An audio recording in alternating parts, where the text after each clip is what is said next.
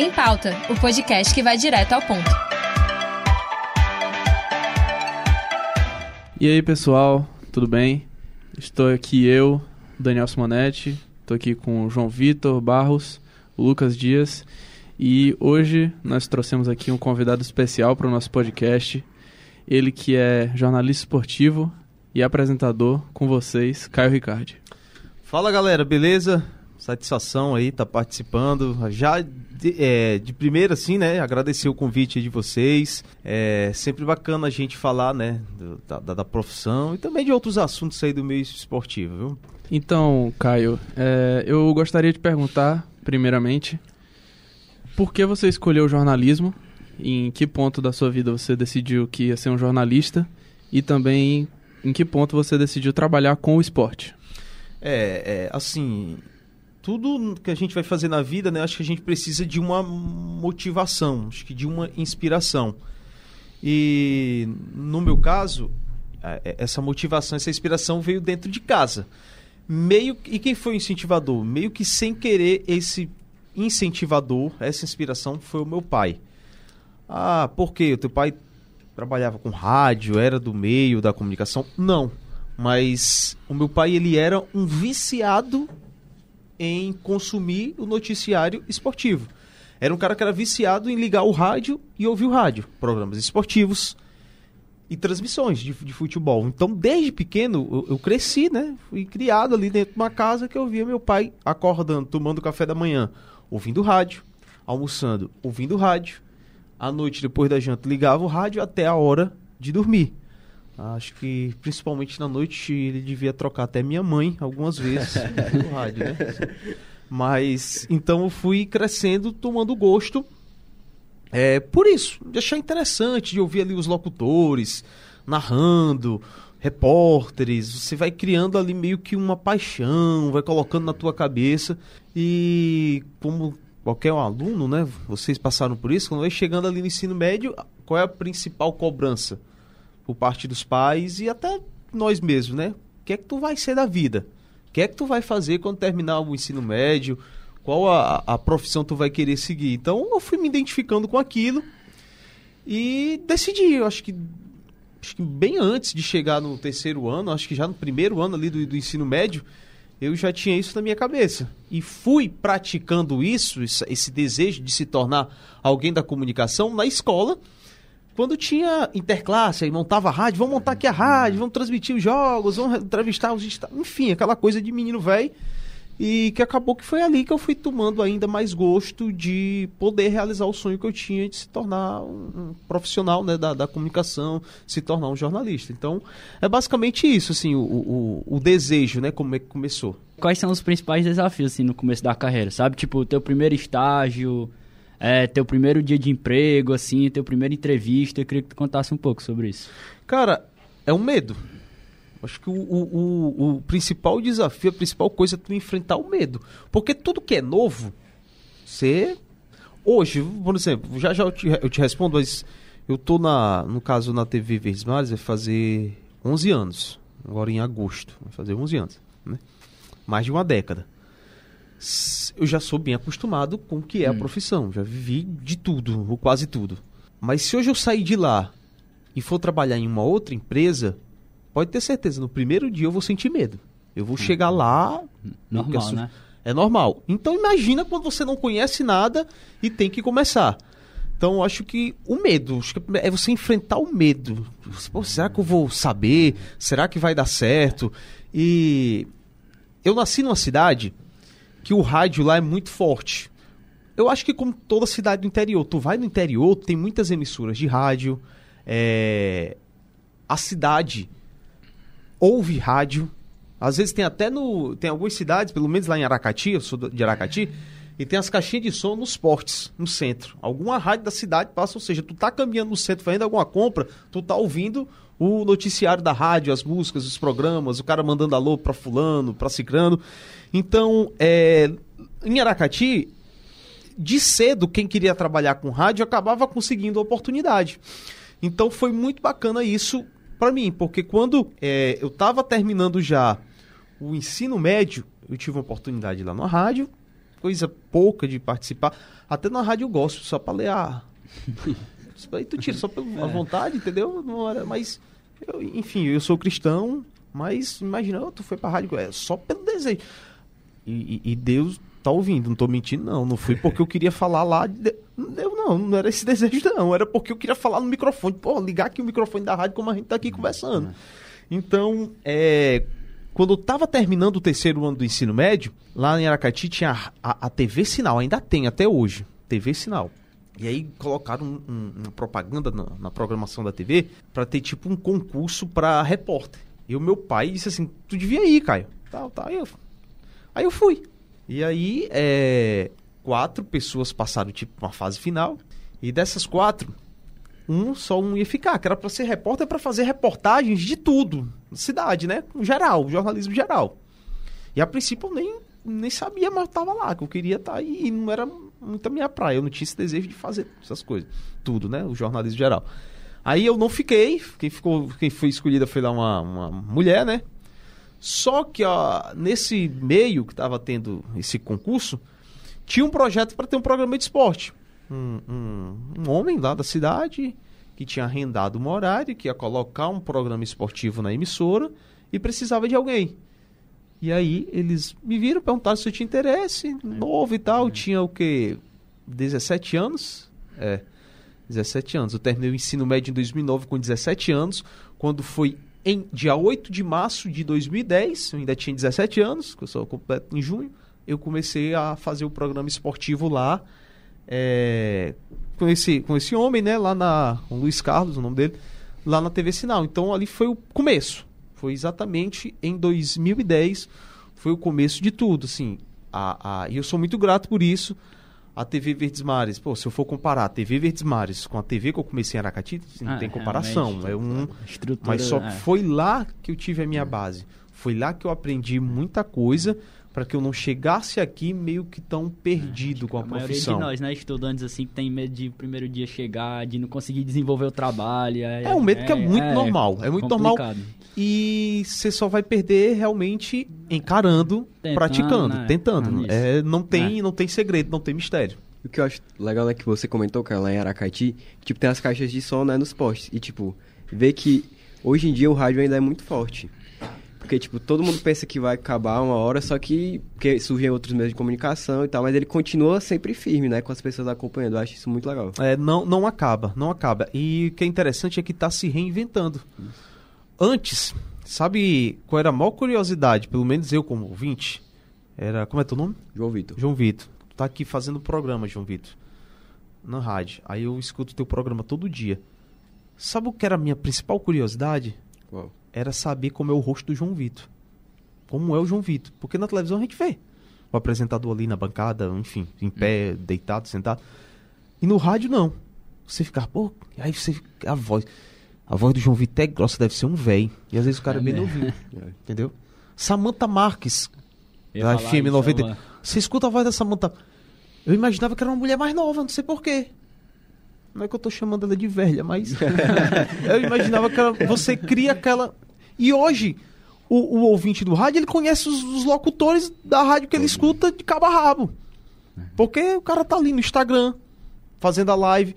Tem a, a transmissão de futebol, tu conhece a equipe todinha, tu vai no YouTube, vamos pegar a, a Rádio Verdes Mares, tu vê lá o narrador, o comentarista, o repórter, o rosto dos caras narrando. Eu particularmente gosto de não ficar vendo os bichos feios lá narrando futebol, né? Você não tá nem vendo o, o jogo, mas enfim, tem gente que, que, que gosta e tal.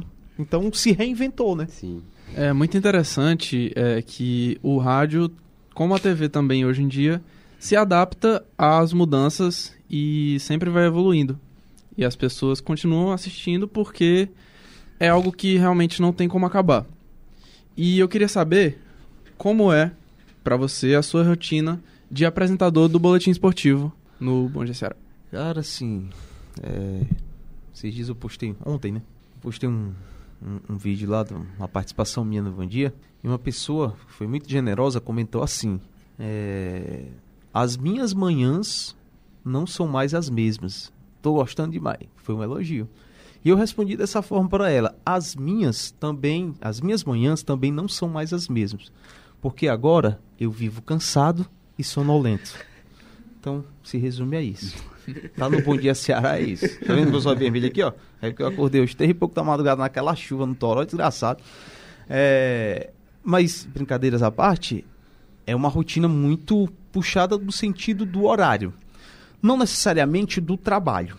Antes, eu não escondo isso de ninguém, era como se a minha rotina fosse mais trabalhosa, como se o Caio trabalhasse mais. Por quê? Era a rotina de reportagem. De 2000 e do meio do ano ali de 2012, de agosto, de julho para agosto de 2012, até julho do ano passado, eu saía de casa todos os dias sabendo que eu ia fazer uma reportagem. A minha rotina era, e às vezes fazer duas reportagens em dois lugares diferentes por dia, numa tarde ali, tarde e noite. Então, eu acho que. Porque eu posso dizer porque eu vivenciei a rotina da reportagem. Então, se tu pegar ali ó, o apresentador, o comentarista, o produtor, o repórter, não estou desmerecendo as outras, mas a mais complicada assim é o cara ser repórter. É o cara entrar no carro, encarar o trânsito, chegar no local que está acontecendo lá a, a, a história, você voltar para a redação, decupar as imagens, olhar, escrever, às vezes cansado, com algum problema, é a mais difícil de todas. Então, antes, a minha rotina era bem mais puxada no sentido de trabalho, de estar tá com a cabeça boa todo dia para para escrever, para desenvolver o texto, para desenvolver as ideias, para desenvolver a reportagem. Hoje, como é que é? Eu acordo umas três e meia, três e quarenta da manhã. Esse é o horário que eu acordo. É, É puxado. tem dia, né? é muito puxado. Tem dia que dá vontade de chorar. Eu até brinco dizendo que eu tô acordando primeiro do que o galo. Eu que acordo ele pra ele cantar, porque ele ainda tá dormindo. E aí eu entro na TV quatro e meia da manhã, porque o jornal começa às seis. Então, às quatro e meia, todos os dias, de segunda a sexta, né? É, no final de semana não tem, graças a Deus, o, o bom dia. Aí eu tô às quatro e meia, o jornal às seis horas tá, tá no ar e eu tenho duas participações. O jornal vai até oito e meia, mas geralmente sete horas, sete e cinco eu já tô livre do jornal. E fico na TV até as duas e meia. Depois, cara, vai fazer o quê? Já pensar um pouco no jornal do outro dia. Já de repente escrever alguma coisa, pensar em algum telão que eu vou mostrar. Enfim, é, é meio que produzir o que eu vou falar no outro dia. Às vezes, o, o, o, o, jornal já está assim feito no sentido de ter o assunto. Porque, vamos supor, ah, eu terminei hoje que o jornal. Ixi, amanhã é quinta-feira, um exemplo, né? Aí amanhã é quinta-feira, o que é que eu vou falar amanhã? Não, mas hoje tem dois jogos. O Ceará joga com o esporte e o Fortaleza joga com o Atlético Mineiro. Então não tem o que inventar. Quinta-feira vai ser pós-rodada, né? Mostrar a repercussão desses dois jogos, entrevista, sei lá, se for Brasil, campeonato brasileiro, classificação. Então, já tá aqui meio ali pronto, né? Mas tem dia, principalmente numa, numa terça-feira, que você já deu pós-rodada na segunda do fim de semana, na terça-feira às vezes não tem nada, cara. Tem dia que a gente se desespera. Mas fazer o quê? Vou dizer o quê? É. Entendeu? Aí então, vocês, é isso. É tipo, quando não tem nada, vocês falam mais da preparação, às vezes, pro próximo Pro jogo. próximo né? jogo, às vezes Pois a é. gente pega algum dado, sei lá, É. o Fortaleza tá a 10 jogos, É. vamos relembrar aqui os resultados, ou destacar algum jogador que tá se dando bem com a alta, camisa do time e tal. É, é, meio que criar algo, né? Produzir algum conteúdo para ser mostrado é, pro telespectador. E o que tá sendo legal, assim, de fazer o Bom Dia, não sei nem se vocês me perguntar isso, mas enfim, já tô enganchando aqui, é, é a liberdade, assim, de... Eu gosto muito de contar histórias. Eu me identifiquei bastante na, justamente na reportagem. De chegar ali, pô, vamos contar a história do fulaninho que mora na periferia e que foi campeão disso, os pais perdeu, enfim, histórias. Histórias que vai aprender o telespectador e contar isso da forma mais clara e às vezes colocando emoção, né? Porque realmente tem histórias que falam por si só. né? É, mas tá sendo legal a experiência, assim, estar no estúdio, estar ali no Bom Dia Ceará e pela liberdade, né? É, às vezes a gente diz assim, tem muita gente que não gosta do estilo, às vezes, do cara brincar um pouco com a, com a notícia. Mas se a gente parar para pensar, realmente hoje muita gente tem acesso a, a, a várias formas de entretenimento. Mas ao mesmo tempo, tem muita gente que o único entretenimento dela, mas tem muita gente mesmo, que o único entretenimento dela é a televisão aberta, é a TV aberta. Então, o jornal é muito pesado. Qualquer jornal que tu liga hoje pra assistir é muito pesado, pô. É o cara que matou a mulher. É, o Verdade. filho que matou o pai, a mãe. É a criança que foi atropelada, que ia pra escola e o carro pegou e jogou aquele. Sabe, é desgraça, pô. O noticiário é esse, é desgraça. E aí, na hora do esporte, eu vou entrar como se eu estivesse apresentando um jornal esportivo. O Fortaleza, cara, eu, eu, eu nem escrevo nada no TP. Eu entro ali, vamos conversar, vamos ter papo, vamos falar da, da, da melhor forma possível. Porra, como é que eu vou dizer que o Pikachu foi expulso? Eu vou, porque o Pikachu foi expulso no jogo, eu vou chegar lá e vou chorar porque o Pikachu foi expulso? É. Mas às vezes dá até pra tirar uma onda com a expulsão. É. Entendeu? Entendi. Então, eu tô gostando do fato de ter essa liberdade, de deixar o, o, o jornal mais leve de deixar aquele momento do esporte um, um, momento que agrade as pessoas. Porque, principalmente no Bom Dia Ceará, quem está assistindo naquele horário não é só o cara que é viciado em futebol que torce Ceará e Fortaleza, não. É a dona de casa que está fazendo o café, é o senhorzinho que nem vai mais para estádio, que não está nem aí para Ceará e Fortaleza, mas está ligado no jornal, acabou de acordar, ligou ali, entendeu? É, é, é a criança ali que está se arrumando para a escola e a mãe está dando ali o a comida e tá assistindo a televisão. Então eu tenho que atrair todo mundo, eu tenho que atrair essas pessoas. E, e, e, e, tenho recebido o retorno disso, principalmente, sei lá, eu estou em algum ambiente, sei lá, no supermercado, num hospital, numa clínica, de ver hoje várias pessoas assim, já de idade, por exemplo, donas de casa, já famílias assim, pô, tô assistindo a jornal, tá legal, tá legal. Antes não, antes só era o cara que era viciado, que parava na rua. E muitas vezes para esculhambar a gente. É. Mas, é, é isso, cara. Tá, a parte boa de estar tá fazendo o bom dia é essa, de estar tá podendo. É, de tá po colocando ali a minha cara, o meu jeito que eu gosto de fazer, entendeu? E eu também queria saber uma coisa que é muito importante, e eu acho que todo mundo queria saber, é que horas você vai dormir.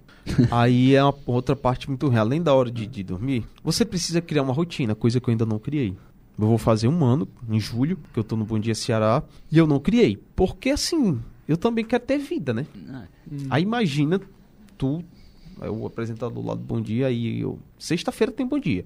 Mas na quinta-feira, tu tem um amigo, sei lá, uma, uma, tia tua. Fulano, eu vou fazer meu aniversário lá no restaurante tal, caranguejada. Sete e meia da noite. Um exemplo, marcado sete e meia da noite. Tu não vai poder ir. Se tu tiver aquela rotina mesmo. Porque tu não vai sair de casa para o aniversário de sete e meia da noite, tu não vai estar em casa oito horas para tu dormir. Não vai ser em meia hora tudo isso. E aí, tu não vai? Então, tem hora que eu tô vivendo no sacrifício. Tem hora que é no sacrifício mesmo. Segunda-feira eu gosto de rachar, inclusive aqui na Unifor. O racha termina 10 e pouco da noite. Quando eu vou dormir é mais meia-noite. Eu chego em casa, tomo banho, o cara é elétrico de jogar futebol. E aí no outro dia, na terça-feira, é um sofrimento para acordar. Mas eu tô vivendo no sacrifício. O que é que eu tô ganhando com isso? Talvez só problema de saúde. Futuramente, que eu não tô dormindo direito. Essa é a verdade. Agora, tem gente que consegue, pelo menos o chefe do, do jornal, o Bom Dia, ele disse que muitas vezes 7 horas da noite, 7 e meia da noite tá dormindo. Agora ele entra também mais cedo que eu, né? Isso aí você tira. Acho que 3 e meia ele tá lá, da madrugada. Ou seja, ah. o cara já tem que acordar, é. sei lá, antes, antes das 3, né? E, enfim, cara, é, é, é, tá sendo difícil nesse ponto mesmo, entendeu? De criar uma rotina, de acordar, de ter o horário de dormir. Pra amanhã vai ser complicado, porque hoje o clássico é, deve acabar lá pra é. 11h30 pelo menos, né? Tem, tem, é, o clássico vai acabar esse horário e eu sou tão louco que eu tô afim de ir pro clássico, cara. Aí fica pior. Aí porque eu difícil. vou. E aí pega trânsito, demora é. mais, entendeu? Em casa não, acabou ali, tu desliga, às vezes tu cochila até no meio do jogo, né? Pega, no sono e não vê o resto. É. Aconteceu. Se você acha que eu tô ali no bom dia, se o jogo tivesse sido 9 e meia, você acha que eu tô falando do jogo que eu assisti todinho? Às vezes não tem como, cara. Às vezes não tem como. Um é jogo 9 e meia, vamos lá, todo respeito. Teve recentemente um jogo que eu acho que foi 9 e meia da noite. Acho não, tenho certeza. Pela Copa do Nordeste, Ceará, time lá do Piauí, lembrei o nome, que Ceará ganhou de 5 a 2 Acho que foi Fluminense do Piauí. Cara, Ceará e Fluminense do Piauí nove e meia da noite. Quando eu liguei a televisão para assistir a transmissão, o campo é a coisa mais triste do mundo. A imagem da transmissão tava horrível. Com cinco minutos, o Ceará já tinha botado bem umas três bolas na trave. Vamos, isso aí vai ser uma goleada. Vou, vou perder meu sono. Vou nada. É, vou nada. Não vou aguentar. E eu já comecei a embiocar. Com sono, aí desliguei e fui dormir. No outro dia eu vi quem fez os gols, olhei os melhores momentos. Se eu falei alguma coisa errada, já passou. Ninguém reclamou, não. assim, Caio. Tipo, eu queria falar sobre um programa que eu sou muito fã que eu admiro Porque você muito. é fuleiragem. Ora, aí já matou o homem. Cara, como é que é a experiência de gravar esse programa, certo? Porque, tipo, é tanta figura que tem que eu fico assim impressionado, cara. A experiência às vezes não é muito boa, não. Vou pegar o, o, o último exemplo. Vou falar aqui, não tô nem aí. É... Acho que alguém tava cagado no meio da galera. Sério. É loucura, viu? É loucura. Porque subiu uma catinga de. Que eu... é sério. Que a gente terminou, mas esse negócio não tá certo, não. Olhar pro cinegrafista, olhar. Aí ele olhar, tu tá pura merda. Aí eu. aí, Com todo respeito, a minha vontade é de sair de lá correndo pra casa tomar banho pra depois fazer. Mas eu fiquei com, com esse cheiro de merda até não sei que horas que eu fui pra TV escrever, entendeu? Mas que aparece gente, né? Os bebinhos da praça, aquela coisa toda. mas todo jeito. é muito legal, legal gravar o fuleiragem, é muito trabalhoso também. Eu acho que é a coisa que você tem mais, que eu tenho mais trabalho. Hoje é, é fazer o fuleiragem. Porque não é só ir ali na praça, é, ligar o microfone e conversar com a galera. Essa é a parte mais fácil de fazer. Depois eu vou ter que olhar tudo, cara. Esse último, acho que a gente tinha uma hora e meia gravado. E muita coisa mesmo. E a gente tenta linkar a brincadeira, fazer um negócio assim bem legal na edição, com memes, com música e tal. E tudo aquilo dá trabalho. Não- é sentar no computador e já vir. É... Agora, claro que com o tempo, né, a gente já sabe já o ponto ali de como, qual caminho trilhar. Mas o Fuleiragem é um negócio interessante que começou, se eu não me engano, em 2014. Vocês vão lembrar, tinha aquele filme, foi um sucesso, acho que foi é Cine Hollywood o nome, Ah, sim. da Edmilson Filho, que tava muito em alta coisa do- da, da linguagem cearense, né, o cearenseis. Ah, Aí dentro, a riégua, enfim, esse tipo de coisa. E aí teve uma rodada do campeonato cearense que aconteceu inúmeras coisas inusitadas, assim, o frango do goleiro, o cara lá que tinha um placar sem ser eletrônico nos estádios aí do interior, pai que só, e o cara botando lá o placar, o árbitro caiu. E aí a gente, pô, vamos pegar isso aí, repercutir essas besteiras aí que aconteceram, essas coisas inusitadas, golaço e tal. Vamos botar a galera falando a, a, a linguagem e tal. E eu fui pra rua e era basicamente assim, chegar no fulano, diz aqui pra mim aí dentro. Aí o cara olhava pra aí dentro, só pra gente encaixar já as frases. A riégua, vixe, foi fuleiragem, não sei o quê, ó, enfim, essas expressões. E aí a gente bota, ah, o goleiro fulano de tal levou o frango. Aí botava o cara, a riégua, mano, pronto, foi isso. Então foi pegando, foi pegando. Só que depois já foi. Eu- fui pra rua e já comecei a conversar com a galera. Mas tu viu aquilo que aconteceu? Tu viu, sei lá, o fulano de tal do Ceará que perdeu aquele gol debaixo da trave, inacreditável. O cara, aquele é um, um perna de. Aí já soltava, já esculhambava, já comentava. Aí foi o negócio foi crescendo, foi crescendo, né? O, o conteúdo. E no começo era toda semana. Toda semana, toda semana, toda semana. Hoje é só uma vez no mês, graças a Deus. Porque é bem trabalhoso e eu acho até que se ficar, se até hoje fosse uma semana, uma vez na semana, o negócio ia acabar ficando muito cansativo, né?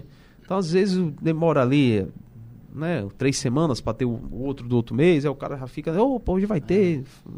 Aí Já fica tava com saudade assistir, é. já fica com aquela expectativa de, de ver o próximo. Então, mas assim, é muito legal. E, e no começo não tinha nome. Aí, como a gente começou a fazer, ah, isso aqui tem que criar um quadro. E se eu não me engano, se não me falha a memória, quem deu o nome, esse nome fuleiragem, foi o PC Norões, que na época era o chefe da equipe. E vamos pensar que não. Aí ele disse: Isso é uma fuleiragem, isso aí que vocês fazem é uma fuleiragem. Ficou, não, vamos botar fuleiragem, só com GE no final, fazendo, associando com o Globo Esporte, o GE do Globo Esporte, né? Presta atenção que o nome é fuleiragem. GE no final, não é GEM, né? É G. Então, é muito legal. E assim, cara, é, e, é, e é algo que a gente consegue atrair no, dentro do Globo Esporte, não só o cara que gosta de futebol. Uma vez eu tava numa padaria e uma mulher disse: Meu filho, você. Quando é dia de terça que tem um fuleiragem, meu neto chega atrasado na escola, porque eu só saio depois que eu assisto, não quero perder. Então, onde a gente passa alguém da equipe, e a galera para pra comentar.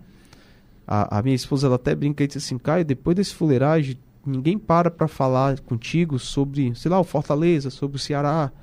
Ou aquela reportagem que tu fez foi. le-". Não, as pessoas só param pra falar do fuleiragem. Acho que é porque essa questão do humor tá, tipo, na essência do cearense, né? Exatamente. Independente da tua classe social. Isso. Independente da tua classe social. é, tem até uma história legal. um- Uma equipe lá da TV Verdes Mares uma vez estava fazendo uma matéria e foi entrevistar um delegado. E assim que entrou na sala do delegado, antes de tocar no assunto, que eu não sei qual era o assunto, né? Devia ser alguma desgraça, morte, alguma coisa assim. Ele foi perguntar como é que era o fuleiragem. Uma pessoa que não tinha nada a ver, assim, era repórter lá do jornalismo, mas ser da Verdes Mares, ele lembrou do fuleiragem e a pessoa chegou contando lá pra mim. Então, independente da tua classe social, tá na veia do cearense, tá na essência do cearense essa coisa da gaiatice, essa coisa do humor. E combina muito com o futebol, assim.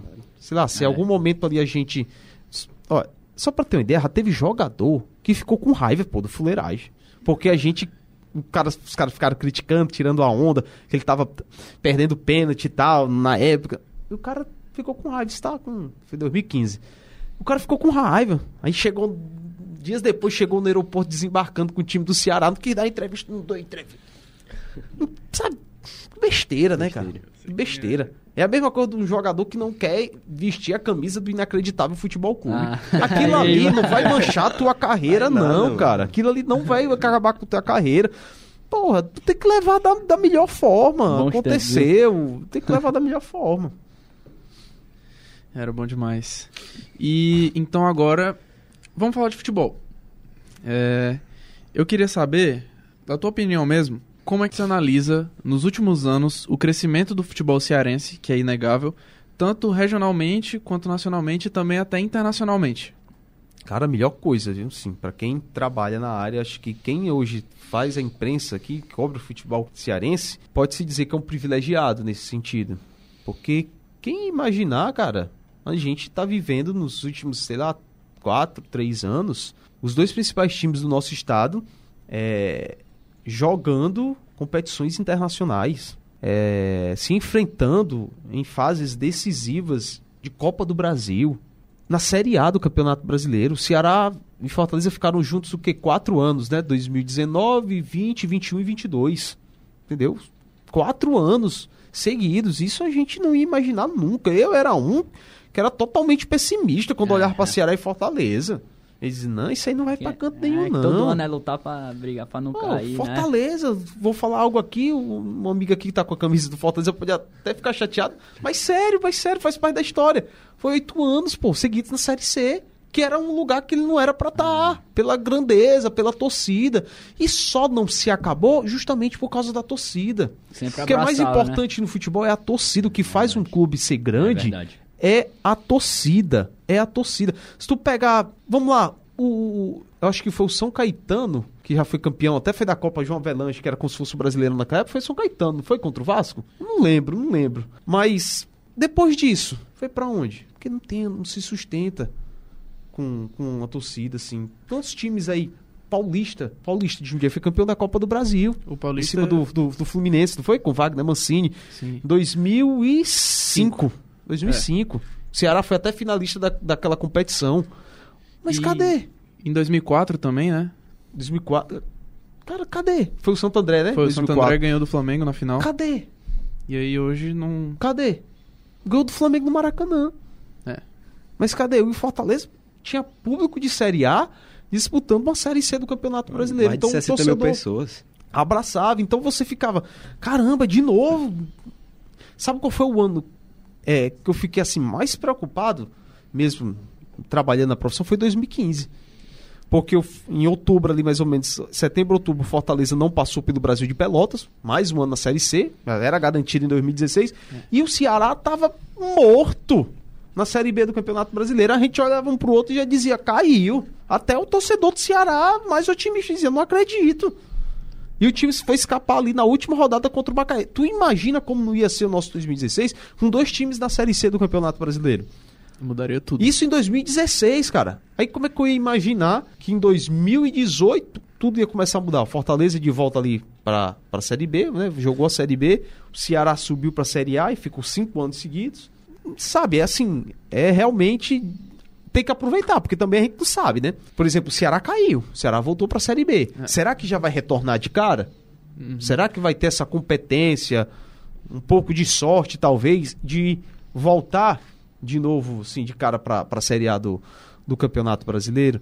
Então, a gente tem que aproveitar, e é muito legal, cara. Você parar hoje. Cara, 2017 eu fui pro acesso do Fortaleza lá em Juiz de Fora. E subiu ali e de cara, a gente lá na, na fazendo a festa e tal, e depois respirou, parou e disse: Não, Fortaleza, próximo ano tem que fazer um time. Pass... A, gente, a gente dizia assim: Não, tem que. Tá voltando agora, tem que se manter na Série B, para depois voltar pra Série A. E de cara o time foi campeão da Série B. Voltou pra Série A depois de não sei quantos anos. Já no primeiro ano garantiu vaga na Sul-Americana. Campanha histórica, viu? 2018. Então, é, é, a gente fica assim, caramba, que bom. Que bom que você vê o Fortaleza na fase de grupos da Libertadores, jogando oitavas de final.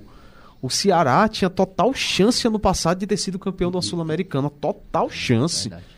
Não passou, foi melhor do que o São Paulo no- no- nos jogos. Só pra ter uma ideia, como tinha chance, o, o Atlético Goianiense, que foi rebaixado do Brasileirão, foi semifinalista, pô. O São Paulo foi pra final, não tinha esse time todo, não tinha esse futebol todo, perdeu na final do Ah, Sul-Americana. Del Valle. Pô, enfim, eu, eu acho que o, tanto Ceará e Fortaleza, o Ceará teve essa queda agora, mas eu acho que não é coisa assim pra se desesperar. Eu acho que tem tudo pra voltar, principalmente porque não tem aqueles gigantes do futebol brasileiro na Série B desse ano, né? O Ceará acho que chega como favorito junto ali com o Havaí, Esporte, Atlético Goianiense, né?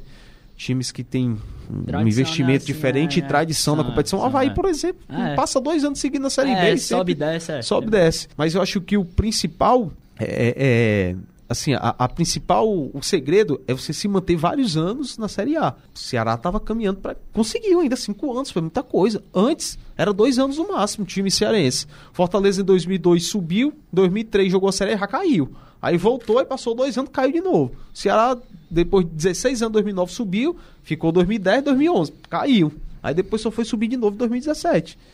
Então eu acho que a Série A é a base, né? Questão de investimento, é a principal competição do país, é a, é a elite do futebol brasileiro. Então a gente fica na torcida que essa temporada de 2023 né, seja da melhor forma. Eu, eu sei que às vezes o torcedor ele quer dar um passo maior do que, a- que as pernas. Mas também não tem essa, ah, o Fortaleza tem que ir para Libertadores. Não, o Fortaleza tem que se manter. Tem que ser realista. O primeiro objetivo do Fortaleza é se manter na Série A. O que vier é lucro. E o Ceará, claro, terminar entre os quatro da, da Série B. né, tipo, nessa visão de torcedor, porque, tipo, muito torcedor, tipo, falando do Fortaleza, acaba se empolgando muito, tipo, querendo mais do que o clube realmente... Pode dar, Tipo, né? É, ele pode até conseguir, mas tem uma base, certo? Porque, tipo, o torcedor do Fortaleza, ele tem a ciência que ele tá vivendo o melhor momento da história do clube, certo? E com isso, eu acho que cria uma exigência, exigência muito grande. E, tipo, coisas que... Tipo, essa desclassificação da Libertadores agora, na- que caiu na praia, muita gente achou ruim, só que, tipo, eu acho que ele classificando pra fase de grupo da Sul-Americana ainda é um grande feito. Total. É, é, foi uma eliminação que, assim, não era pra ficar "Oh, terra arrasada. Não. O time vai disputar a Sul-Americana. Se não tivesse ido pra fase da pré-Libertadores, tivesse terminado o Brasileirão com a Sul-Americana no passado, tava todo mundo satisfeito. Certeza. Pô, estamos na Sul-Americana e a gente quase cai. É, tava brigando contra o no- Então, é. eu acho que é pra estar bastante satisfeito. E outra, e outra, não é loucura imaginar o Fortaleza chegando como o Ceará fez, pô. Chegando nas quartas de... Você chegar nas quartas de final da competição dessa, você pode se sonhar com o título. Não é loucura. Claro. Repito, o Atlético Goianiense foi rebaixado do Campeonato Brasileiro e chegou na semifinal. Tava a um Verdade. passo de chegar na decisão. E quando tu chega na decisão, meu amigo, não tem negócio de, ah, favorito. Não, tudo É. pode acontecer É ali ali. no campo, Com né? certeza. Tudo com pode certeza. acontecer e é um jogo. Final da Sul-Americana é um jogo. Da Libertadores é um jogo. Então, é, é, eu acho que o torcedor realmente tem muito disso. Eu concordo com você. Ah, porque a gente tá vivendo o melhor momento. Teve coisas até desne- desnecessárias. Por exemplo, Fortaleza contratou o Júnior Santos, né? Um dia desse aí. Eu vi um bocado de gente detonando o cara, torcedor. Ah, Fortaleza. Calma, cara. Não é o Flamengo, não, que tá com milhões que não pode contratar o Júnior Santos. Então, peraí. Quer dizer que só vai vir porque veio o Lucero da Argentina, só vai ter que vir um jogador. Calma. O cara passou aqui em 2019, pouco tempo, ele não jogou nem o Brasileirão, da Copa acho. do Nordeste, O né? artilheiro da Copa do Nordeste. Calma, tem paciência, deixa o cara vir, deixa o cara jogar, depois tu critica. E o cara tava jogando a Série A ano passado pelo Botafogo. Não, tu não tava, com todo respeito, tu não tava contratando um, um cara da Série D do Campeonato Brasileiro, não. Tava contratando um cara que já vinha jogando em alto nível. Então, espera, beleza. Eu sei que teu time tá numa fase boa, que teu time é, é, tá vivendo o melhor momento, mas mais humildade, assim, um pouquinho, é interessante, entendeu? Mas é isso, é. O torcedor realmente às vezes é, age muito, às vezes não, quase sempre age muito pela emoção. Até É, como e você eu- falou, tipo, que Fortaleza tem que entrar no brasileiro, é, tipo, pra não cair, certo? Até porque os times nordestinos conseguiram passar no máximo cinco anos, né? Na Série A dos pontos corridos. E esse é o quinto ano do Fortaleza, então é tipo como se fosse pra. Bater um recorde, É, né? E quebrar essa sina que, tipo, no quinto ano caiu, certo? Então acho que mais do que nunca tem que tentar permanecer, porque aí sim vai poder almejar objetivos maiores, tipo, entrar, classificar no Libertadores e tal. É, e eu acho que pode até não acontecer, o Fortaleza pode ser rebaixado. Pode.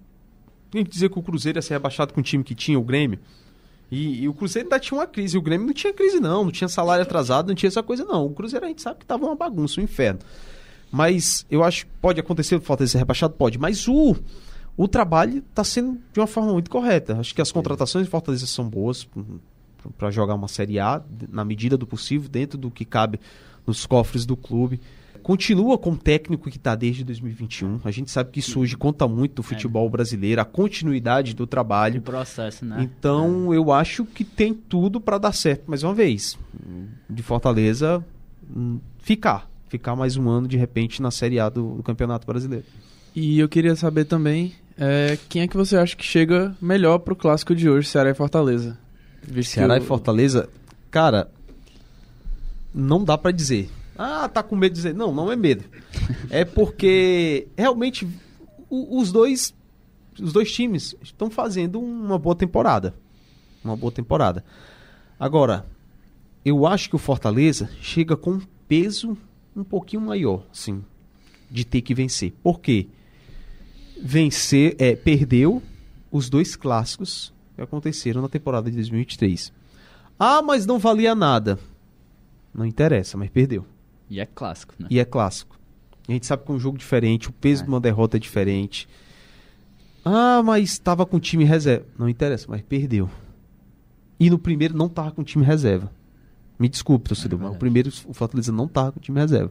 Se você pegar a escalação, você vai ver o Poquetino, que hoje é titular, né? Que, que é titular. O Galhardo. Thiago Galhardo estava na escalação.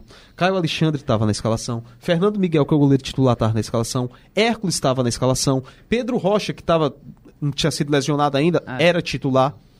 Bruno Pacheco estava jogando titular. Benevenuto, que é zagueiro titular, estava naquele time também. No segundo, ok. O Voivoda inventou e a derrota pode botar na conta do Voivoda. Porque, na minha opinião, não existe Lucero e Romero juntos jogando. Mas tudo bem. Perdeu. Agora, claro, o de hoje vale bem mais do que foi os dois primeiros que tiveram 2000 na temporada até aqui. Então eu acho que é clássico, muito nivelado. O Fortaleza tem mais time no papel, peças para substituir ali. Com tem no decorrer do jogo. O Ceará, eu tô, eu acho que a, a melhor coisa do Ceará no momento é o técnico. Tô gostando do que o Mourinho tem feito. Acho que ele tem conseguido extrair o que há de melhor ali em cada jogador, diante das limitações. Mas eu acho que só tem a conta do chá. Só tem a conta do chá ali. Não tem um elenco assim Não. forte para repor. É, e tá contratando aí, até porque o principal objetivo do clube tá bem claro que é a Série B. Só que hoje, meu amigo, é clássico. O Ceará tem uma hegemonia no sentido de Copa do Nordeste, né? A gente sabe É. disso. Nos últimos faz tempo que não perde é, na Copa do Nordeste, né? É, pro, pro, pro rival. O Voivoda não, tá, não, não tem tido muita sorte quando o assunto é clássico rei. Só que quando o clássico rei parece que é mais decisivo, o Voivoda consegue. Naquele que ele precisa ganhar, ele consegue. Dois anos seguidos, o Fortaleza eliminou o Ceará na Copa do Brasil. Era clássico que É. valia milhões. E, pra mim, foram os, os maiores clássicos da história até o momento. Né? Se enfrentar numa competição do tamanho que é a Copa do Brasil em jogos decisivos. Ano passado, no clássico do segundo turno, Fortaleza vinha uma situação terrível. Naquele momento, uma derrota pesaria bem mais se fosse o Fortaleza perdendo. E o Voivoda cachou o time e o Moisés, com o gol do Moisés, Ah, venceu de 1 a 0 num clássico importante. Perdeu um de 4 a 0 não foi? Lá Foi, pro, pro. Ceará. Isso. Só que aquele Fortaleza tava lá na parte de cima da tabela. Não É, já doeu tava tanto. ali, já quase no final do Já campeonato. tava né? já na, Ah, né, na reta final do campeonato. Foi ruim, foi feio. Fortaleza, o, o Ceará engoliu, o Fortaleza engoliu 4 a 0 o Vina deu show. Mas, enfim, é, foi uma derrota que o torcedor do Fortaleza engoliu porque o Voivoda estava fazendo um excelente trabalho. Você imaginar o Fortaleza no G4 da competição? Loucura, né? Foi um campeonato louco. É, mas claro, total mérito do trabalho da diretoria e do, e do Voivoda lá com o elenco. Então, acho que esse clássico de hoje, cara, é só pra ter ideia, é um clássico que eu não tem por que eu ir pro estádio porque eu não vou fazer nada pra trabalhar, mas eu quero presenciar do estádio. Eu quero presenciar do estádio. É diferente. Você tá no estádio, é, diferente. Sentir Então, a atmosfera, né? eu diferente. quero daqui, sei lá, 10 anos eu dizer, pô, tava naquele jogo. Até por ser jogo se único. duvidar, é bem... Será que próximo ano a gente vai ter outro clássico decisivo assim numa Copa do Nordeste? Na semifinal. Entendeu? Pode ser daqui a 5 anos de novo, pode ser daqui a 10 anos de novo, não sei, não sei. Então, eu quero se fazer presente nesse clássico justamente para testemunhar lá o que é que vai acontecer. Imagina se for pros pênaltis. Se não me falha a memória, a última Deus vez que livre. foi pros pênaltis, é, os torcedores do Ceará dizem logo Deus me livre, né? Porque faz tempo que... É, a última vez foi em 2010, se eu não me No engano. Tetra. No Tetra, lá do Fabiano e tal. Que de, de lá pra cá não teve mais um clássico rei decidindo em pênalti, não. Posso até estar enganado. Mas eu acho que não. Tenho quase certeza. Não, não lembro É. de outro que tenha sido decidido assim, disputa Não, de pênalti. não. disputa de pênalti não. Clássico não.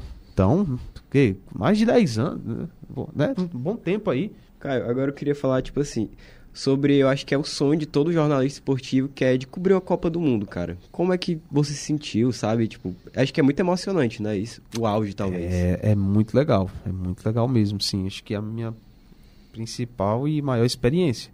Foi. Eu quero um dia. Não sei se isso vai se realizar, não sei, enfim. É, era cobrir fora do país. Eu cobria que foi aqui no Brasil. Mas eu acho que cobrir uma fora do país é diferente. né? Presencial, né? Lá no. É, você conhecendo outra cultura, enfim, vivenciando ali 30 dias aquele país, o que acontece lá, enfim, você fica. é, marca, marca demais. Mas cobrir a Copa no, no- do Mundo no, no Brasil foi uma experiência assim incrível, cara. E, e foi uma cobertura que eu fiz a nível nacional, porque eu já estava na Verdes Mares, só que durante a Copa eu não fiz nada para Verdes Mares. Eu fiquei à disposição do Sport TV. O Sport TV ele pegou de cada cidade, de cada capital que ia ter a Copa, né? Nem toda capital teve Copa do Mundo. Ele formou uma equipe de um cinegrafista, um cara para coordenar entradas ao vivo e um repórter. E aqui na Verdes Mares o repórter foi eu. Então eu fiquei 30 dias com a equipe do Sport TV fazendo entrada ao vivo. Todo dia de manhã cedo, programa que tinha na Copa Bom Dia Sport TV, é, fazendo reportagens com torcedores de outros países. Fiz reportagem em jogo, por exemplo, fui trabalhar no jogo Costa do Marfim, Grécia. Trabalhei também fazendo reportagem no jogo Holanda e México. Nas oitavas de final. Isso, jogaço, jogaço. E o Costa do Marfim, Grécia, ninguém deu importância, mas foi um jogaço Foi também. muito bom o gol do Se eu não me engano, Samaris. foi no 2x2, foi? Foi 2x1, eu acho que foi o Foi? gol do Samaris da Grécia no final de pênalti. Foi, que foi, classificou foi a Grécia as massa demais, foi massa demais. Copa do Mundo, né, cara? Pode botar ali Honduras e, sei lá, com uma Tunísia e vai dar gosto de, de assistir pelo espetáculo que é. E outra, é a cada quatro anos. Não vai reclamar, ah, jogo pai, reclamar de quê, pô? Pai é tu assistir aqui alguns jogos que tem por aqui. É, então foi uma experiência assim, eu gosto, quando falo de Copa do Mundo, me vem logo na, na cabeça, a Copa do Mundo no caso de 2014, que eu cobri, me vem logo na cabeça Neymar, a contusão do Neymar. Por quê? Eu fui o primeiro repórter de televisão a entrar ao vivo falando do Neymar no local lá que ele chegou para fazer o exame, no hospital. Fui até no Hospital São Carlos, aqui em Fortaleza. Eu lembro que esse dia eu tava. Eu não, foi o jogo do Brasil, né? No Castelão contra a Colômbia, e eu não tava no estádio, não fui pro estádio. Porque geralmente o Brasil tinha equipe, né? De, já do Sport TV que vinha, que acompanhava a seleção brasileira, os setoristas. Né? E era assim na Globo e também no Sport TV. Se eu não me engano, no Sport TV na época eram quatro repórteres. Eu de Júnior, que estava cobrindo a seleção brasileira, a Janaína Xavier, o Felipe Diniz e o Bruno Cortes. Eram esses quatro repórteres. E aí eu tava fazendo reportagem na cidade, negócio de jogo, a galera assistindo e tal, tal. Aí já tava terminando, a gente cansado com fome, não, vamos parar aqui pra comer e tal. A gente parou no restaurante, aí comendo, aí buf, acontece lá A lesão. a lesão. A gente assistindo já a reta final lá do jogo, na Globo e tal. Aí assim que acontece, eita, negócio sério e tal, aquele clima, a galera assistindo assim, lotado. Aí o coordenador daqui, né, do, que tava no Sport TV, o, ele diz assim, me liga, Caio, tenta descobrir pra onde o Neymar vai. A gente precisa ir correndo pra lá. Ele saiu daqui, tá saindo agora daqui, eu te- tenho informação que ele tá saindo daqui, do Castelão, pra ir pra algum hospital, né. E aí, a gente, beleza. Em 2013, o Hulk, parece que num treino, ele se lesionou, sentiu uma dor, aqui em Fortaleza, antes de um jogo que também foi contra o México, pela Copa das Confederações, que o Brasil jogou dois jogos em 2014 aqui, né? México e Colômbia. Aí na Copa das Confederações contra o México, o Hulk também teve um problema. E eu lembrei que ele tinha ido pro São Carlos. Na época teve um foto, viralizou aí foto na, na, na internet aí, o Hulk lá chegando. Aí eu falei pro Benjamin, que era o cinegrafista, bora pro São Carlos. Quando a gente chega no São Carlos, ah, tem lá um menino com camisa do Brasil. O meninozinho era fofoqueiro, que já sabia que nem matar já indo pra lá. né? Já tinha, tinha informação primeiro que todo mundo. Com os pais, não sei o que. já Aí, opa, aí chegou um fotógrafo. Aí o negócio vai ser aqui. Aí, meu amigo, não demorou 10 minutos. E a multidão de gente chegando, chegando. Não, vai ser aqui. Aí pronto. A gente ligou o aparelho lá do vivo, entendeu? Ao vivo. A imagem que rodou do Jornal Nacional era do cinegrafista que estava lá trabalhando comigo, que foi o. Ele chegando, coberto, aí fazia assim, a galera gritando Neymar, ele fez assim com a mão. E eu entrei ao vivo no, se eu me engano, Seleção Sport TV, que, que existe até hoje, né? Acho É, que esse programa, Tem, né? Ainda tem. Ainda tem mas ele foi criado justamente na, na Copa, né? Foi criado justamente ali naquele período de Copa. Era o Marcelo Barreto e o Rizek, se eu não me engano, os dois juntos. E eu entrei ao vivo, dizendo, né? Relatando o que eu vi. Ele chegando com o doutor José Luiz Runco, que na época era o, o médico da seleção, a galera lá gritando e tal, e tal, tal. Só depois que chegou aí repórter das outras emissoras, TV aberta, TV fechada, aí na hora que o Neymar saiu, eu já tinha uma porrada de cinegrafista, de fotógrafo, de repórter, mas o primeiro ali a chegar no local, entrar ao vivo e tal, e um dia depois eu recebi um e-mail, né, do Paulo César Vasconcelos, que vocês devem Ah, conhecer, PC, que é né? o PC lá, o comentarista, Sim. que hoje é comentarista. Na Sim. época, ele era chefe de redação do Sport TV e ele mandou um, um e-mail parabenizando o trabalho da equipe, pra gente ter chegado no local, ter pegado a imagem do Neymar, ter entrado ao vivo e tal, tal, tal. E foi, foi muito legal. Era pra ter guardado esse mas acho que eu apaguei. E é isso. Pra cobrir a Copa do Mundo foi incrível, foi incrível, cara. Caio, é, acho que é uma pergunta mais complexa aqui do. Que é no, no teu ponto de vista, é, o que precisa pra ser um bom jornalista esportivo, sabe? Cara, eu, eu, Sei que é bem difícil de responder, Assim, mas. é ser você. É ser você. Acho que. hum, Hoje, a- a- o jornalismo esportivo tem muito essa do entretenimento, né? Não é o perfil de todo mundo. Não é o perfil de todo mundo. Então não adianta você querer ser um engraçadinho de fazer as coisas engraçadas se você não tem esse perfil. Se você não tem. Ah, eu vou ser. Então o pessoal não vai gostar de mim por causa disso. Não, cara. Só que tem gente que trata o esporte de uma outra forma, o noticiário de uma outra forma. Tem público pra tudo. Então, às vezes, o cara bota na cabeça, não, porque eu tenho que ser assim, porque fulano de tal que eu assisto ali desde pequeno é assim, não. Tente ser você. É claro que gente- na- nessa profissão a gente cria referências. Se, se- se tem um menino ali, um adolescente que ele quer ser cantor, ele tem referências de cantores aí brasileiros, de cantores internacionais. Ele gosta de alguém, entendeu? E com a gente não é diferente. E na reportagem, que sempre foi algo que eu gostei muito de fazer, pô, Pedro Bassan, Tino Marcos, André Galindo, Kiko Menezes, hoje o Guilherme Pereira. Você fica assim besta, cara. Os caras são muito bons, entendeu? E você acaba meio que aprendendo com esses caras em assistir. Então, uma coisa que eu gostava bastante era assistir. Assistir. Se eu estava trabalhando com televisão, se tinha o sonho de trabalhar com isso, era assistir. Era assistir. Assistir a forma que os caras faziam, assim, as, a sacada, passagem, a ideia de passagem. E eu acho que é isso, assim, você ser você. É levar com seriedade e o mais importante é não achar que que sabe tudo, porque tem gente que acha que sabe tudo, né? Aí é que complica um Tem- pouco, né? Tem jornalista que senta e vai falar de esporte, tem hora de futebol, achando que a opinião dele vai mudar o mundo, a situação do planeta. E, e não vai, cara. O futebol é legal, o esporte é legal, mas tem muita coisa mais importante, né? Do, do, do que o futebol e do que o esporte. Muda vidas, muda, enfim, muda histórias, muda a realidade de muita gente. Mas acho que você não pode falar de futebol, falar de esporte achando que só você sabe, com essa autoridade toda, não. Acho que não, não, não tem nem a necessidade disso, entendeu? Assim, cara, eu queria entrar em um ponto que particularmente eu acho muito triste. Que é em relação a, tipo, esse descaso que tá acontecendo com a nossa Copa do Nordeste, certo? Que, assim, eu, por exemplo, eu queria assistir Ferroviário e Asa pela pré-Copa do Nordeste que teve, certo? Não teve transmissão. Eu tive que acompanhar por uma live no Instagram a, decisão por, por pênaltis. Tipo, eu acho que cada vez mais eles estão, tipo, como se fosse, sei lá, uma espécie de boicote, talvez. Até mesmo a questão que não teve VAR nas quartas de final, sabe? Isso é um absurdo, essa questão do VAR, né? Por quê? O presidente hoje da CBF, o presidente ele é nordestino. O presidente da CBF ele é nordestino. Esqueceu que é nordestino? Então por que o cara não tenta valorizar isso, né? Não tenta olhar de uma forma é, diferente para uma competição que é importante. Aqui no Uma competição- ano, né? A a competição principal mais competição importante. regional, é, cara. Começo de temporada. E times de massa. Você pega aqui no futebol cearense, você vê Castelão lotado com Ceará, com Fortaleza. Você vai ali pra, pra Alagoas, CRB, CSA, os times, as torcidas lotam o estádio. Vai pra Recife ali da mesma forma, Santa Cruz que não vive um bom momento, mas tem o esporte. Lota a Ilha do Retiro.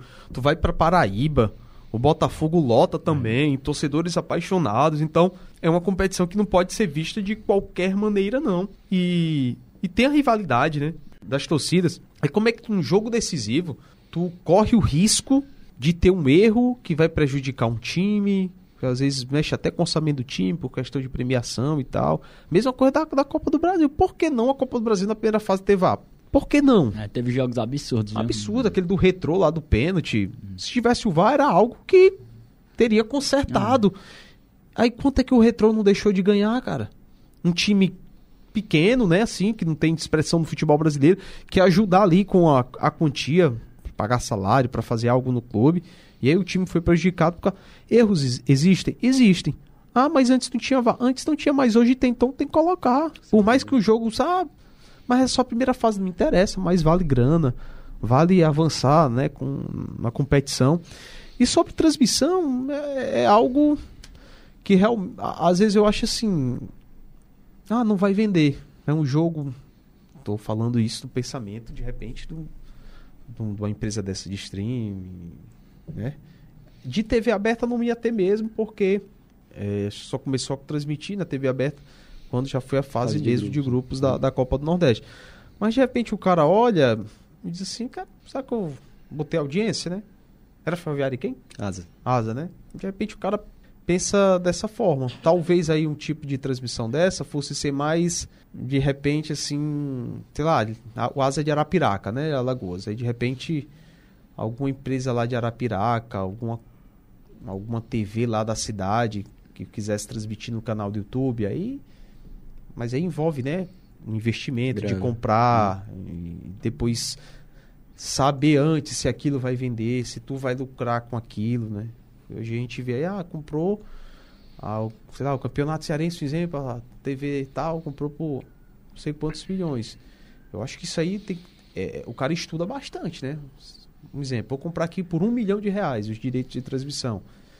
O campeonato vai durar três meses. Será que durante três meses eu vou conseguir lucrar com isso? Ninguém vai dar um tiro no pé, não vai comprar, assinar lá de olho fechado, sem saber o que está fazendo, né? Dinheiro é dinheiro, ninguém quer perder, né? Ninguém quer perder, principalmente se tratando do empresário, do, do emissora. Mas eu acho que mesmo com essas dificuldades, às vezes sem dar a mínima um pouco aí, quem era para dar para a Copa do Nordeste é uma competição ainda muito forte. E teve um tempo que ficou sem, né? De 2010. Tinha, a última vez foi em 2010, aí voltou em 2013, né? Isso. Foi isso? Foi. Foi, né? É. Então, eu acho que vai seguir assim. E, e- e o principal diferencial, acho que da Copa do Nordeste se manter viva é o torcedor Com certeza. e, e os clubes, né? Que compram É também a ideia de, de participar. E é muito legal, cara. Você ter essa rivalidade regional que ano É. passado é, Fortaleza e Esporte na final, Ceará e Bahia dois anos seguidos, criou uma rivalidade. Um dizia que era freguês do outro, aí o Bahia foi lá e ganhou. Mas é muito legal isso. É a própria, a própria torcida mesmo é o que carrega a Copa do Nordeste nas costas. Até porque, se você for ver, por exemplo, a primeira liga que eles tentaram criar há alguns anos, 2016, 2017, teve ali duas edições, mas aí não foi pra frente, porque os clubes simplesmente não compraram, a torcida não. Comparecia. não, né? não li, É como Ah, se é. a primeira liga, primeira liga que ninguém liga. Até porque não tinha tanta audiência quanto a própria Copa do Nordeste, que realmente é um campeonato que todo mundo abraça, que todo mundo conhece e é muito importante. É para muitos times daqui da região, é o campeonato mais importante do ano. Sim. Então sim. merece todo o reconhecimento Sim. e a atenção. É, me lembra muito a Rio São Paulo, né? Que era uma competição Ah, é. gostosa, legal de assistir, porque ligava essa rivalidade, né? Com os times lá do, do eixo e tal. E que continue, cara, assim, é muito legal essa rivalidade nordestina. Imagina você dizer, porra, o Nordeste é meu, que manda no Nordeste, o torcedor tem muito disso, a gente manda no Nordeste, foi campeão e tal. E se junta ali ao estadual, querendo ter hegemonia no estadual e ter hegemonia no, no, no Nordestão. É isso. Eu queria trazer mais um ponto, tipo, que eu tenho uma, um certo- uma certa curiosidade. Que é em relação a, tipo, jornalistas da área esportiva assumir o seu time. Qual é a tua visão sobre isso? Eu admiro quem revela. Admiro demais, demais. Porque se tem um, bicho, um negócio doente, bicho doente é torcedor. E não é todo mundo que, de repente, eu vou dizer aqui, ah, eu torço time tal. O cara vai olhar pra mim e vai continuar me admirando o, o meu trabalho. Vai entender o- um comentário que eu vou fazer. Ele não vai levar pro lado, digamos assim, da paixão pelo time. Mas a grande maioria, cara, entendeu? Por exemplo, ninguém sabe que time eu torço, sim. Nunca falei nada. E nem torço pra ninguém. É. Vocês estão rindo de quê? Não, é isso aí. É. Acredito. Mas vamos supor que eu chegue aqui e e diga assim, eu torço time tal. Aí amanhã, no Bom Dia Ceará, eu vou fazer uma crítica pro time rival. Aí automaticamente, ah, tá dizendo isso aí porque tu é torcedor do canal. Ah, porque tu é torcedor do, do chupamanga. Ah, porque tu come ovo. Se, sem, sem saber, os caras já criam uma doença. Eu não vou botar aqui porque é uma esculhambação muito grande pra vocês ouvirem. Mas, domingo, tava em casa. Tava me recuperando da uma virose aí. Preguiça assistindo o jogo de Ceará e Sergipe. Presta atenção. O jogo tava passando aonde? Nosso futebol. No nosso futebol. E E no. Na Jangadeira. Na Jangadeira, SBT. Pronto. Jussier narrando a jangadeira e Caio Costa comentando. Ceará 1x0. Sergipe vai, empata o jogo. Empatou. Quando o Sergipe empata o jogo, já bem antes do Sergipe empatar o jogo, o- o- tanto o Jussier e o Caio Costa lá estavam alertando que o Ceará não estava tão bem assim, que o Sergipe estava deixando o Sergipe jogar, tal, tal, tal, tal, tal. Quando levou o empate, aí que a crítica aumentou um pouquinho pro Ceará. E aí chega uma mensagem no meu Instagram. O cara pega lá e manda um áudio. Quando eu abro o áudio, o áudio era 20 segundos. O cara me esculhambando, me xingando de tudo que tu imaginar. De tudo que tu imaginar. Eu tomei um susto. E esse bicho tá ficando doido. Aí eu entendi. Ele tava assistindo o jogo. Ouviu lá Caio, Caio Costa, não sei o Caio, Caio. Foi no Instagram, procurou por algum Caio, me viu e mandou um áudio me esculhambando. Respeita o Ceará, pai. Tu é isso, tu é uma arrombada. Fela da gaita. Uma onda do. Acho o cara assim, transtornado. Com ódio, que se eu tivesse na frente dele, eu não tava aqui hoje conversando, pode ter certeza. Ele tinha me matado. Uma loucura assim absurda. E eu, cara, por aí tu tira. O cara tava na casa dele, assistindo o jogo e ficou louco porque o cara criticou o time dele. Porque o torcedor é assim: tu torce Ceará. Tu pode criticar o teu time quando tu tá com raiva. Tu chama, tu esculhamba o teu atacante, teu goleiro, teu presidente, tu, tu quer matar todo mundo. Mas tu vê um comentarista falando mal do teu time, pronto. Tu não gosta, mas tu pode. Entendeu? É igual mãe. Ela fala mal do menino dela, mas se ela vê a vizinha falando mal do menino, a confusão sai na rua todinha. Entendeu? É desse jeito. Mas ele não aceita o comentarista lá, que trabalha com isso, fazer uma crítica no time dele. Aí pronto, é erradíssimo. O cara tosse isso, tosse aquilo, porque ele tem ódio do time dele, estão querendo prejudicar. Aí é hashtag contra todos, contra todos. Aí dentro. É muita besteira, entendeu? É muita besteira. Então, eu admiro muito quem diz. Eu acho que a gente poderia, sim, viver assim, oh, tô, torço isso, torço aquilo e trabalhar normalmente. Só que a, a galera confunde a co- as coisas, né? Hoje na internet, né? A gente vê muita gente que trabalha na comunicação e que fala só lá do clube que torce e tal. Eu acho legal esses canais e tal. Alguns é, que não fala só especificamente do time que torce, mas já é um canal que abrange tudo, né? A gente pega ali o Desimpedidos, o Fred, Todo mundo sabe o time que ele Vários torce, jornalistas, né? né? Agrada vários torcedores pela forma que ele trabalha e ele não fica também cobrindo o futebol assim, é, é, faz entrevista com todo mundo, enfim, de todo jeito, jogadores, desafios e tal. É, é legal, é legal. Tem muito jornalista que acompanha ali na ESPN, tipo Bruno Vicari, Facincani. Eles postam lá, tipo, assistindo o jogo lá com a camisa do time e tal. E... É legal, eu, É. eu acho legal. Eu acho legal. O cara ter a liberdade de Ah, fazer lindo. isso. É, tem, tem cidades que talvez seja mais fácil, né? Você pega ali São Paulo, tem quatro times grandes, né? O negócio fica mais dividido. Mas tu vem aqui, mas. é Uma rivalidade, sabe? Bem tio. Tem hora que chega a ser é, é doente. mesmo. Vai pro Rio Grande do Sul, Grêmio e Inter, pelo amor de Deus. Pelo amor de Deus. Eu tiro pelo meu irmão que joga lá. Meu irmão é joga no Sub-15 do Grêmio já. Contrato já com o profissional, inclusive. E disse que é a maior do mundo. Assim, não pode usar uma capinha vermelha, não pode usar uma Exatamente. meia, não pode usar um casaco, Exatamente, nada. exatamente. É tudo do... Complicado. Cara, eu acho isso uma, uma besteira. Eu acho isso uma besteira. Acho isso uma besteira muito grande, sabe? Mas. Pra encaminhar pro final já, só as perguntinhas peibufo. Pode ser? Pode. Clodoaldo Sérgio Alves, né? Aí eu vou dizer Clodoaldo. Ah, tricolor, velho. Eu vou dizer, né? Aí você, Sérgio Alves, vai, canalense. Seu time campeão da Liberta ou Brasil Hexa? Brasil Hexa. Beleza. Brasil Hexa. Não torço pra ninguém. Boa saída. Rinaldo ou Magno Alves? Magno Alves. Messi ou Cristiano Ronaldo? Messi. Clodoaldo ou Sérgio Alves? Clodoaldo. eu sei que é pay buff, mas eu posso falar só uma coisa? Vá. Tudo Isso certo. aí, eu tô nem aí se vão dizer, conspirar que eu tô só. Clodoaldo foi o maior jogador do futebol cearense que eu vi. Que eu vi, eu vi jogar, que eu presenciei assim. Foi o Clodoaldo. Foi o Clodoaldo. Jogava muito. Indo e voltando. O Clodoaldo ele nasceu com a estrela pregada no meio da testa dele, mas ele tirou a estrela e jogou no lixo.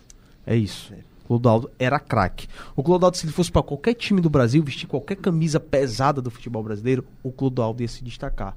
Porque ele brincava. Ele não tinha peso, ele entrava leve ali. Podia, se, se botasse a camisa da seleção brasileira, o Clodoaldo ia fazer gol. Porque ele brincava, ele, ele, ele nasceu com talento, ele nasceu com dom. Ele sabia fazer o, o que era para ser feito. Essa aí eu nem me ofendo porque ele jogou no Vozão também, então. Tá É, tudo é. certo. Agora, essa é importante. Praça do Ferreiro ou Estúdio Verdes Mares? Praça do Ferreira, pô. Ele ficando cagado lá, né? Qual o gol mais bonito que você já presenciou? Viu de perto. Ixi, cara. Agora. Eu não tava naquele do Arrascaeta, eu tava em Santos naquele dia do, do Arrascaeta contra o Flamengo, né? Eu tava cumprindo Fortaleza e Santos lá em Santos. Cara, agora tu. Não sei, ó, cara. Tanto, tanto gol. Uma porrada de gol aí que eu já vi, mas. Sei não, viu? Eu vou ficar devendo essa aí, cara. Então, diz aí o melhor jogador que tu viu jogar ao vivo. Melhor jogador que eu vi jogar ao vivo. Melhor? Melhor de todos, assim. Melhor de todos, cara. Copa do Mundo, né, cara? Copa do Mundo. Eu vi o, o, o Close, um absurdo. Matador. Eu gosto muito de centroavante, sabe? Esses tradicional, raiz, o cara que E tá ali só pra fazer área, o gol, né? nem da área, só esperando a oportunidade. E, e o jogo que eu acompanhei do Close foi o Close é, empatando com o Ronaldo. Fazendo o gol que ele empatava com o Ronaldo, aí passou do Ronaldo no 7x1. E foi aqui no Castelão. Esse... Alemanha engana? A Alemanha engana, 2x2, eu tava lá. Muito bom. É, enfim, acho que o Close o maior artilheiro de Copa do Mundo, né? Vai ser, o Mbappé vai passar É, ele, mas tudo certeza. bem, no momento é ele. E qual time que tu escolhe no FIFA? Real. É, tem, que, tem que ser, Boa, né? boa, boa. E agora, por último, Fortaleza ou Ceará? Bem facinha, bem levinha para responder. Cara, eu adoro suco de manga, chupar manga e como ovo também. Os dois. Pronto. Ai, sim. Aí. Eu gosto de tudo. Gosto de ovo e gosto de manga. Pronto. Então tá ótimo. Então é isso, pessoal. Esse foi o nosso bate-papo aqui com o Caio Ricardi. Muito obrigado por ter comparecido aqui. Valeu, cara. Eu que agradeço aí. Desejar sucesso aí pra vocês. Já já estarão trabalhando também na área, se Deus quiser. E é isso. Sigam firmes. É, a profissão não é fácil, mas tem que correr mesmo. Fazer o que a gente gosta, né? Muito obrigado. Muito obrigado, cara. Em Pauta, o podcast que vai direto ao ponto.